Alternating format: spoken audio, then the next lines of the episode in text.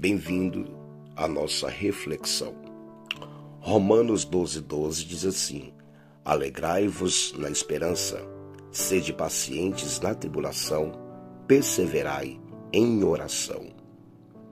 A Bíblia diz que a esperança ela não traz confusão, porque o amor de Deus está derramado em nossos corações. Você sabia que Jesus ele é a nossa esperança? Sim. Ele é a esperança do perdão dos nossos pecados. Ele é a esperança dos enfermos. Ele é a esperança do arrebatamento. Então, a Bíblia diz assim: a esperança para o teu futuro, diz o Senhor.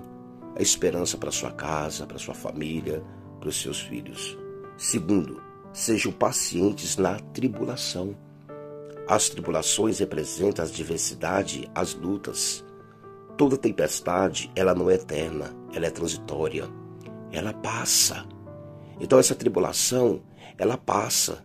É para que nós possamos chegar mais perto do Senhor. A Bíblia diz assim: chegamos, pois, com confiança ao trono da graça, para que possamos alcançar misericórdia, achar graça, a fim de sermos ajudados em tempo oportuno. Olha que coisa linda. Terceiro, perseverai em oração.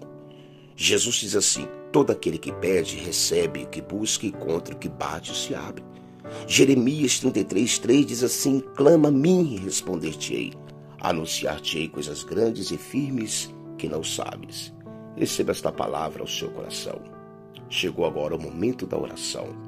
Deus, em nome de Jesus, nós aprendemos, Pai, que o Senhor, Pai Celestial, está conosco nós aprendemos, ó Pai Santo, que o Senhor, Pai Celestial, tem nos honrado, tem nos abençoado. Ó Deus, nós estamos, ó Pai Celestial, convictos que o Senhor está trabalhando ao nosso favor. Por isso eu peço ao Senhor, Pai, abençoa o teu filho, abençoa a tua filha, abençoa, Pai, no nome de Jesus. Nós aprendemos, Pai, alegrai-vos na esperança, sede pacientes na tribulação, perseverai em oração. Obrigado, Senhor, por este ensino lindo e maravilhoso. Abençoa teu filho, tua filha, Pai. Eu tenho certeza que o Senhor falou ao seu coração. Um forte abraço e a paz do Senhor.